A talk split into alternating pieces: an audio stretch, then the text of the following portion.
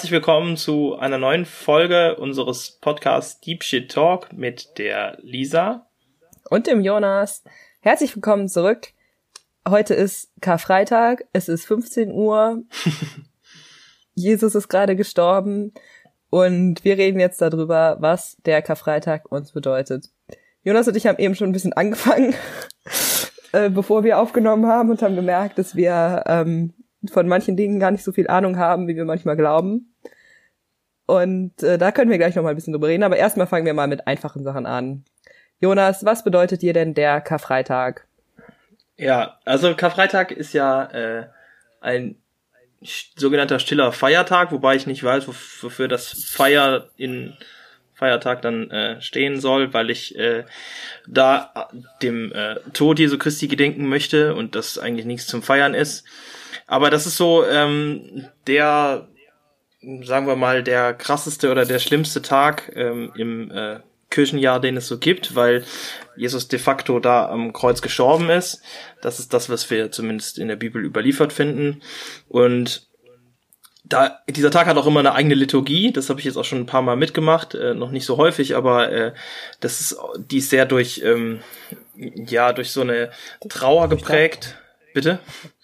Und ja, durchdacht. Und durchdacht auch. Ja, ist ziemlich krass ausgedeutet alles. Ähm, ich persönlich aber äh, finde, wenn ich mich mit, also ich habe mich im Vorhinein ja auch mit Karfreitag dann äh, beschäftigt und ähm, was sich auf jeden Fall lohnt, ist da in die Bibel zu gucken. Ich kann nicht aufhören, das immer wieder zu sagen. Ja, weil wir da in den ähm, vier Evangelien sehr unterschiedliche Darstellungen finden von ähm, von dem Kreuzgang quasi, also wie Jesus halt dann verurteilt worden ist und dann äh, auch ans Kreuz geschlagen wird und am Kreuz auch selber stirbt. Und da sind so ganz unterschiedliche Perspektiven werden da eingenommen und ähm, da passieren halt auch unterschiedliche Dinge.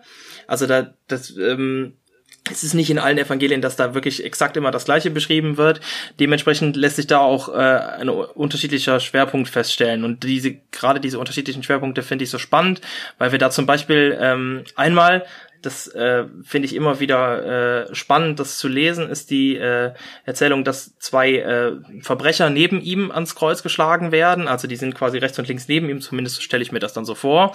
Ähm, und äh, dass die den dass alle Leute im Prinzip nicht nur diese Verbrecher, aber auch gerade diese Verbrecher, die neben ihm hängen, ähm, dass die ihn beleidigen und dass die ihn äh, verhöhnen, sagen, ja, du bist doch der äh, Sohn Gottes, du bist doch der König der Juden oder was auch immer, äh, hilf dir jetzt doch mal selber und du bist jetzt hier oben ans Kreuz geschlagen, kannst nichts machen, was, äh, was bist du eigentlich für einer, ähm, ich kann dich doch gar nicht mehr ernst nehmen und so.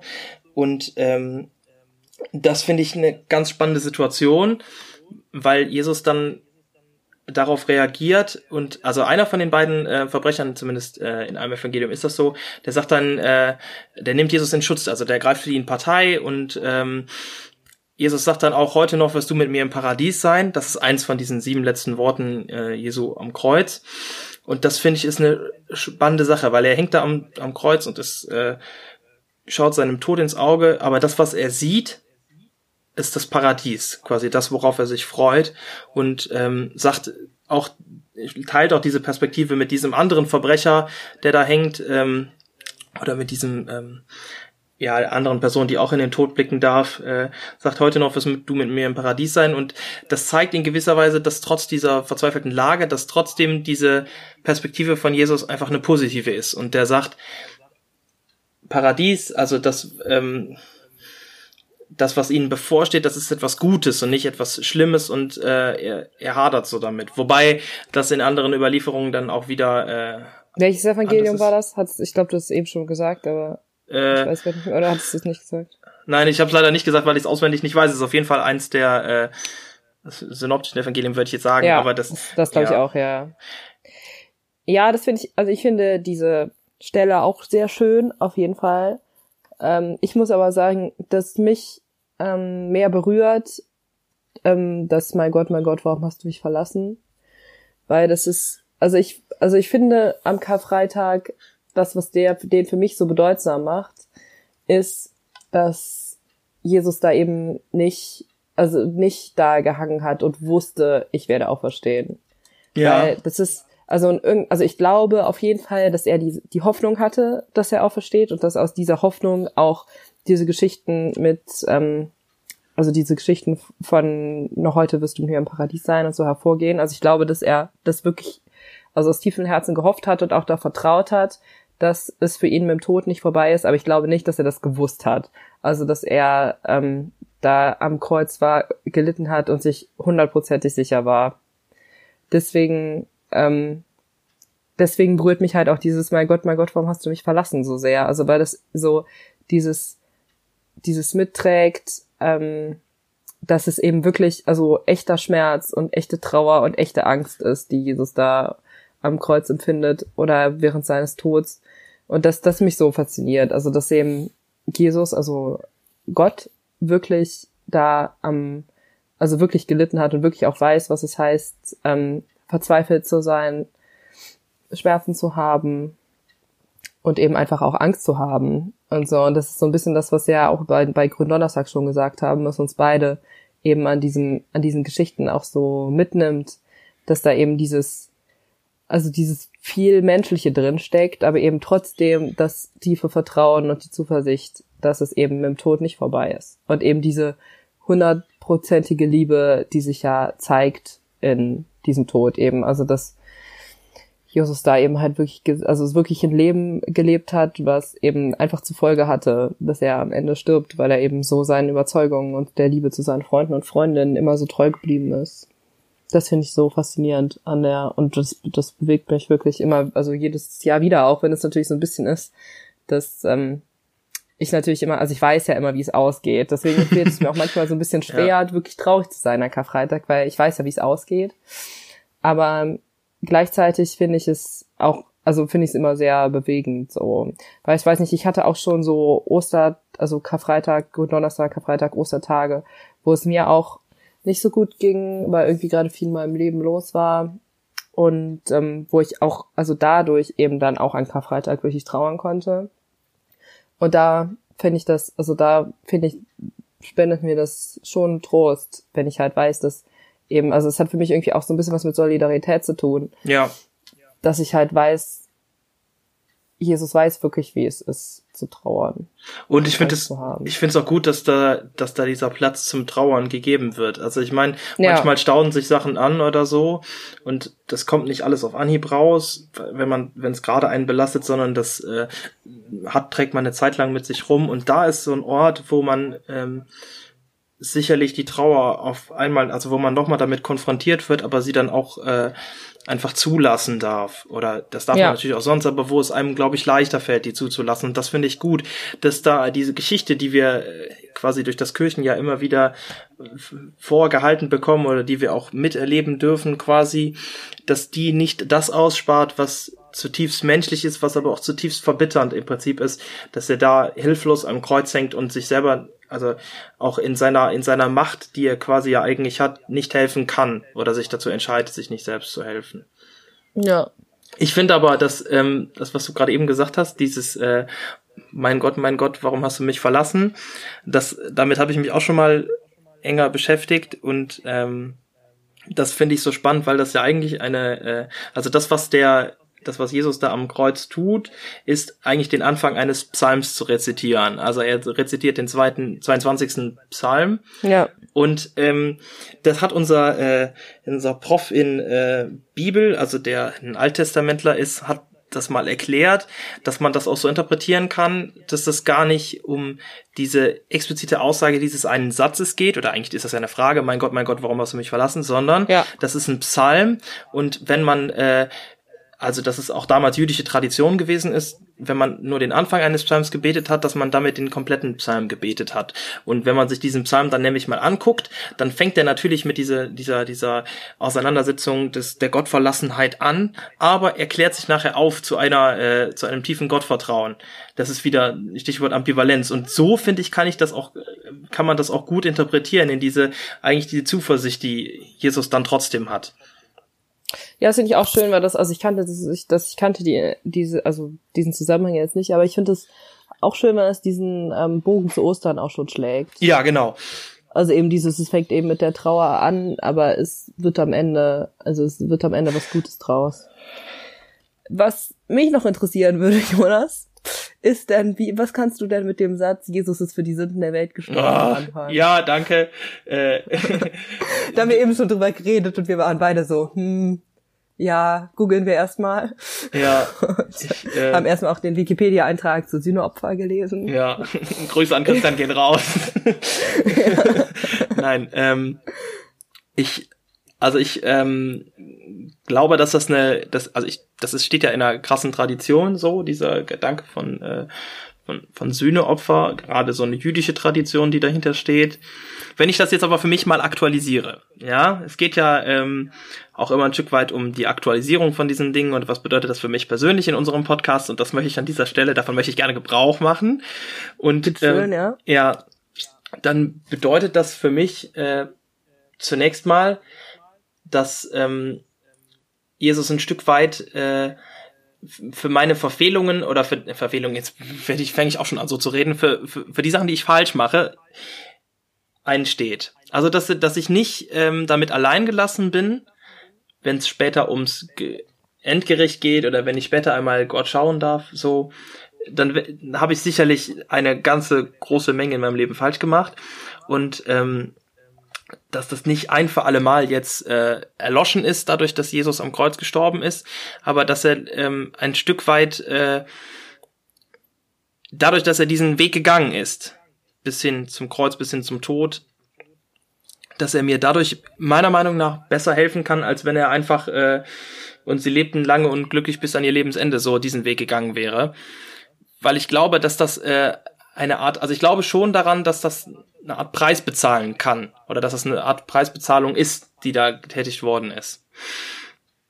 Kannst du damit was, also ist, ist klar, worauf ich hinaus möchte oder ist das, wird das Ich habe es gerade nicht so richtig verstanden. Also, oder hat es, hat es dieses, also für dich auch diesen Solidaritätscharakter, was du ja, schon mal gesagt Solidarität finde ich, trifft es ganz gut. Ähm, aber ich glaube auch, dass äh, wenn man was falsch gemacht hat, dass dafür, äh, dass man dafür irgendwie bezahlen muss. Also bezahlen im übertragenen Sinne jetzt nicht, dass ich dafür fünf Euro bezahlen muss, sondern ähm, dass Wiedergutmachung geleistet werden muss. Und dass ähm, in dem Moment, wo Jesus stirbt, diese erste Wiedergutmachung geleistet wird. Okay. Siehst du das anders? Ja, ich weiß nicht, ich kann mich da irgendwie nicht so, ich kann mich da irgendwie nicht, also ich kann damit irgendwie nicht so richtig viel anfangen. Also ich hatte da auch eine Vorlesung drüber und habe da irgendwie ganz viel dazu gelernt, wie man das alles verstehen kann, was auch teilweise wirklich echt interessant war. Also was ich zum Beispiel wirklich interessant war, fand, ist, also wo ich auch für mich was mit anfangen konnte, war, dass mein Prof da ähm, gesagt hat, dass man eben um dieses, also es gibt ja diesen Satz ähm, im, in der, also in den Evangelien, auch der Menschensohn ist nicht gekommen, sich bedienen zu lassen, sondern zu dienen. Den habe ich auch gestern schon mal zitiert, aber der geht dann weiter mit und sein Leben zu geben als Lösegeld für viele. Und das ist eben dieses, ähm, also diesen Sühne-Gedanken, der da mit drin steht, man eben wissen muss, was ist eigentlich das Verständnis von Sühne in der Bibel? Also was war das Verständnis von Sühne für die Menschen, die ähm, die Evangelien geschrieben haben? Und das sei eben nun mal ähm, auch so aus dem, also eben auch aus dem Alten Testament dann geprägt. Und dass es da eine Geschichte gibt, die manche von euch vielleicht kennen. Jonas kennt sie nicht, haben wir eben schon mal kurz drüber gesprochen Also ja, die, ähm, also die Geschichte von Josef und seinen Brüdern, wo es da, also da geht es um ähm, eben auch ganz viel um Sühne. Also ich will jetzt nicht die ganze Geschichte erzählen, aber es ist, also es ist passiert eben, dass die diese Brüder, ähm, die haben, die haben alle Streit miteinander und dann finde ich sehr drastisch für eine Streit unter Geschwistern, aber dann verkaufen sie Josef an Sklavenhändler und Josef kommt nach Ägypten und findet das natürlich nicht so toll, dass seine Brüder ihn an Sklavenhändler verkauft haben und irgendwann, aber da steigt er relativ, also steigt er relativ weit auf und ähm, hat da eine ziemlich hohe Position in und dann gibt's eine Hungersnot und dann kommen diese Brüder von ihm da an und bitten ihn halt um um, um Essen, aber er sie erkennen ihn nicht und ähm, dass er eben in diesem Moment denen das nicht direkt verzeiht, also ich, also verzeihen schon, aber sich nicht direkt zu erkennen gibt. Und dass er eben ähm, da dann mit einer kleinen List irgendwie dafür sorgt, dass einer der jüngsten, also dass der jüngste Bruder, Bruder angeklagt wird und als Sklave dienen soll. Und dass dann einer der, ähm, der anderen Brüder, der damals vorgeschlagen hatte, Josef äh, zu, als, als Sklave zu verkaufen, dass der dann sagt, ähm, nimm nicht den jüngsten Bruder, der heißt Benjamin, ne, nimm nicht Benjamin, sondern nimm mich und ich möchte mein Leben für, Benja für Benjamin geben. Quasi wie, jemand, ja, sorry. genau, genau, quasi wie Jesus, so. Ja. Ja, ich wollte eigentlich, ich wollte, ich wollte eigentlich also, einen anderen, ich wollte eigentlich einen anderen Vergleich ziehen. Ah, welchen Vergleich wolltest du sagen? Eigentlich so wie Katniss für ihre Schwester einsteht und sagt, ich, äh, ich, auch so wie ich möchte als Tribut, ja. ich möchte als Tribut einstehen. Ja, dann weiß man ja, woher das kommt, ja. Ja. ja. Oder auch, wie Harry sich, Harry Potter sich im dritten Band für seine ganzen Freunde geopfert hat. Also es ist alles, ja. alles keine neuen Ideen. Ja. Ah, genau. Das ist eben ähm, da, also dass eben dieses, also dieser, dieser Gedanke damit reingespielt, also diese Geschichte damit reingespielt hat in, ähm, wie auch die Geschichte von Jesus erzählt worden ist, nämlich dass die, also dass die, die Sünde, das was passiert ist, also das Leid, was der Täter verursacht hat, in die Erfahrung des Täters aufgenommen werden muss. Also der, der Täter muss in irgendeiner Hinsicht selbst verstehen, was er da wirklich, also was er getan hat. Und das ist eben da, und das ist eben dann Sühne. Also dann kann wahre Vergebung geschehen. Weil eben Sühne nicht einfach heißt, okay, das, was passiert ist, ist weg, das ist einfach ausradiert oder so, sondern dass der Täter wirklich versteht, was er da gemacht hat und dann daraus heraus ähm, es Vergebung geben kann. Und dass eben da mein Prof damals gesagt hat, dass eben das auch entscheidend ist für, ähm, also dass das eben auch entscheidend ist in den ganzen Prozess von Vergebung und Sünde zwischen Gott und auch den Menschen, dass eben ähm, Gott die, die Erfahrung von Leid in seinen Erfahrungshorizont aufgenommen hat, auch wenn Gott da nicht der Täter ist, aber dass es eben, also dass eben Jesus, der eben für die Täter und für die Opfer gestorben ist, den Erfahrungshorizont von Leid und eben auch von, von Schuld, dadurch, dass er eben sagt, er stirbt auch für die Täter, eben alles zusammen aufgenommen hat. Und das fand ich eine ganz schöne Idee. Ich weiß nicht genau, ob man das jetzt irgendwie verstanden hat, was ich erzählt habe. Ich kann auch, wer sich interessiert, kann ich gerne mal äh, da das die Skripte von meinem Prof gerne und so weiter schicken. Wenn er damit einverstanden ist, das muss ich ihn vielleicht vorher fragen, weiß ich nicht so genau. Aber das, das wäre überhaupt kein Problem. Aber ich finde das irgendwie ganz interessant, wenn man so, also so diesen Blick darauf behält, ich, also es muss, also es muss immer, also das, was, was die Evangelisten da schreiben, man muss immer verstehen, was die damit genau meinen. Und dazu muss man eben auch ihren, also ihre Lebenswirklichkeit irgendwie kennen.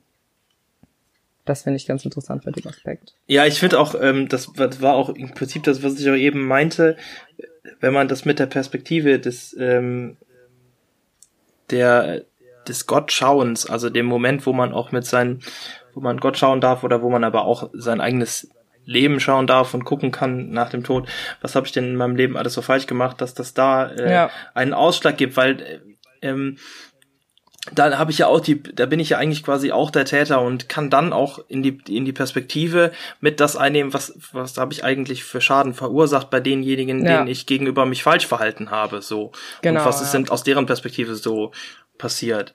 Und damit finde ich lässt sich das auch gut vereinbaren, beziehungsweise damit lässt sich das auch ein Stück weit erklären, was damit gemeint ist. Ja, das finde ich auch.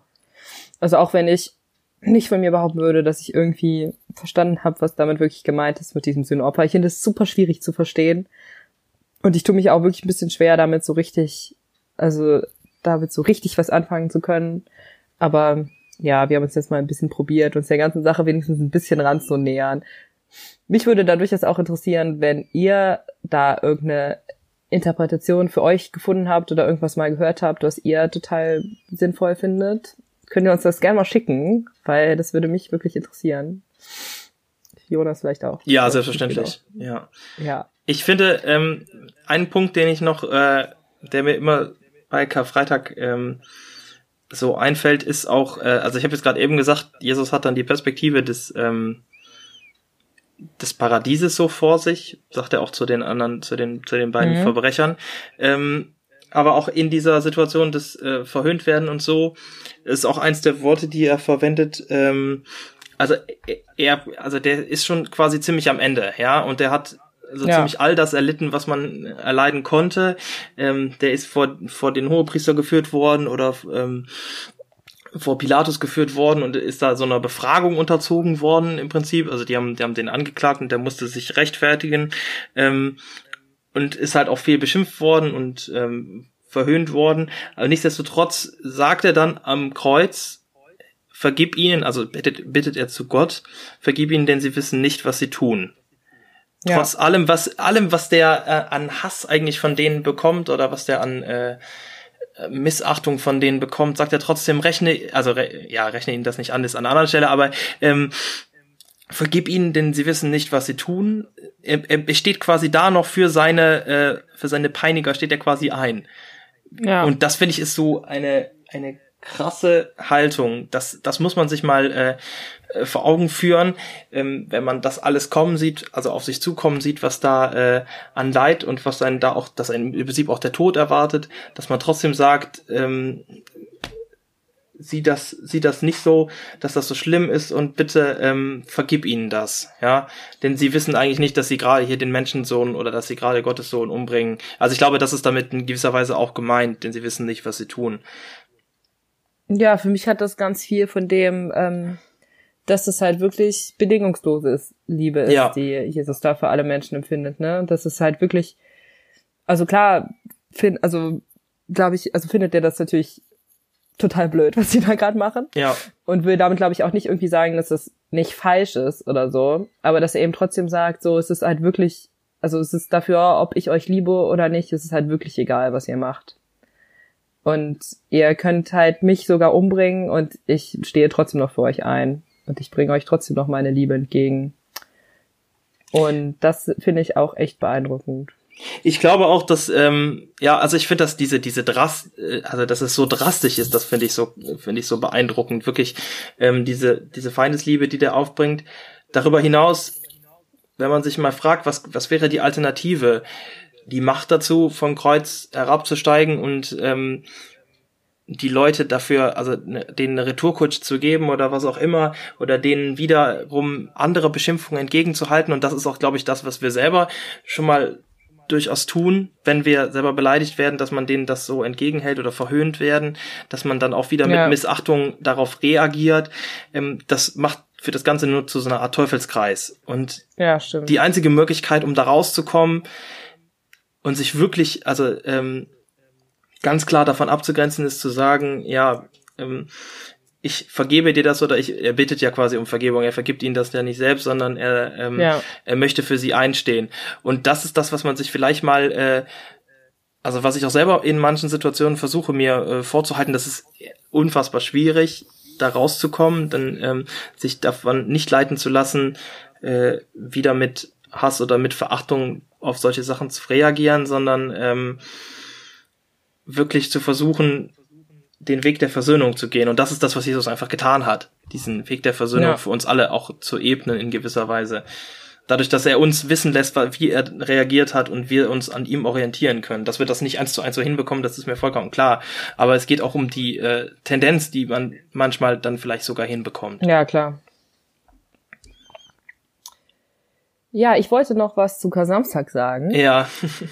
ähm, weil wir, wir, also da haben wir noch Zeit. Wie viel? Wie, ja, ja, kurz. Weil äh, wir hatten uns dafür entschieden, dass wir ja also nicht eine eigene Folge zu Kar-Samstag sagen. Aber ich finde Kar-Samstag auch interessant, auch wenn Jonas meint, dass er das irgendwie eigentlich nicht so richtig findet. Aber du kannst dir jetzt mal begründen, warum du das interessant findest. Genau. Kann man sich ja dann entscheiden. Nämlich, weil ähm, das ist, also ich würde eben sagen, dass es, also das habe ich jetzt auch nicht ich mir ausgedacht, aber dass eben dieses hinabgestiegen in das Reich des Todes, was im Glaubensbekenntnis drin ist, dass das eben ähm, der Kar-Samstag ist und dass es eben da wirklich, also um diese Sache geht, dass Jesus halt wirklich gestorben ist und wirklich tot war und wirklich auch im Reich des Todes war und dass es da Jesus sich auch in irgendeiner Form als von Gott getrennt empfindet. Also weil er eben da noch nicht direkt die Auferstehungserfahrung hat, sondern da ist wirklich auch eine, also irgendwie eine Form von Trennung von Gott stattfindet. Das habe ich schon mal gesagt in der ähm, Folge über, die wir so schön genannt haben, werden wir in der Hölle brennen. dass es da eben, also dass ich glaube, dass Jesus da Menschen begegnet, die sich eben auch als von Gott getrennt, getrennt empfinden oder die sich eben dafür entschieden haben, äh, Trennung von Gott zu wollen und nicht Gemeinschaft, das, was manchmal als Hölle bezeichnet wird, aber was, also was, was ich eben als Trennung von Gott beschreiben würde und dass diese Menschen da nochmal Christus begegnen als der Mensch, der sich auch von Gott getrennt empfindet. Und dass ich das finde, das ist so ein großes Zeichen von Hoffnung, dass es eben, also egal wie oft, also egal wie oft wir als Menschen Nein zu Gott sagen, Gott immer wieder, in, immer wieder probiert, uns eine Möglichkeit zu geben, doch wieder Ja zu sagen. Ich finde das, ähm, ich finde das extrem spannend, was du sagst. Also, dass es äh, darum geht, diese äh, ganz wirklich diese Absolutheit des Todes. Ja, das ist nicht, ja. ähm, also das finde ich, das, das merke ich auch an Karfreitag oder also halt an Freitag ehrlich gesagt auch mehr als Samstag, weil ich da auch ja. merke, es ist, es ist der wirkliche Tod. Es ist nicht irgendwie irgendein List oder so, dass ich so tue, als ob ich gestorben wäre und äh, die nehmen den, der, oder der hat keinen Puls mehr oder so und die Leute denken, okay, der ist tot oder die nehmen den dann wieder vom Kreuz und dann war er nicht gar nicht tot, sondern nein, es geht darum, dass es wirklich de facto tatsächlich, dass er wirklich gestorben ist. Und das finde ich ist, ähm, das glaube ich natürlich auch, wenn du sagst, ähm, dass das das Zeichen des Kasamstags im Prinzip ist, die Wahrhaftigkeit auch des Todes, ähm, die ja dann auch zuletzt, in letzter Konsequenz ist das ja auch erst die äh, notwendige Bedingung für die Wahrhaftigkeit der Auferstehung, weil sonst ohne Tod kann es auch keine Auferstehung geben. Ja. Das ist das, was ich spannend Das war ein schönes Schlusswort, fand ich. Ja. Gut, dann würde ich sagen, beenden wir diese Folge heute. Wir hören uns morgen Und wieder. Wir hören uns morgen wieder, genau. Je nachdem, wann ihr die Folge gehört habt. Ja. Oder übermorgen. Oder je nachdem, ob, ob ihr sie vielleicht, wenn ihr Samstagabend in die Osternacht geht, noch nach der Osternacht hören wollt, dann müsst ihr allerdings, glaube ich, warten, weil wir sie bis Sonntag, hoch, Sonntag erst hochladen. Oder wann laden wir die nächste Folge hoch, Jonas? Äh, Samstagabend. Samstagnacht. Samstagnacht. Um, um 24 Uhr. Oder 23.30 Uhr oder, so. oder sowas, ja. 23.30 Uhr ja. oder so, ja. Ja. Ja. ja. Genau. Also ich wünsche euch heute noch, ähm, oder wir wünschen euch heute noch einen Tag, an dem ihr auch ein bisschen stiller euch gönnt, um euch nochmal, also um euch daran zu erinnern von dem, was wir heute geredet haben, dass es eben auch Zeiten für Trauer gibt im Leben. Ja.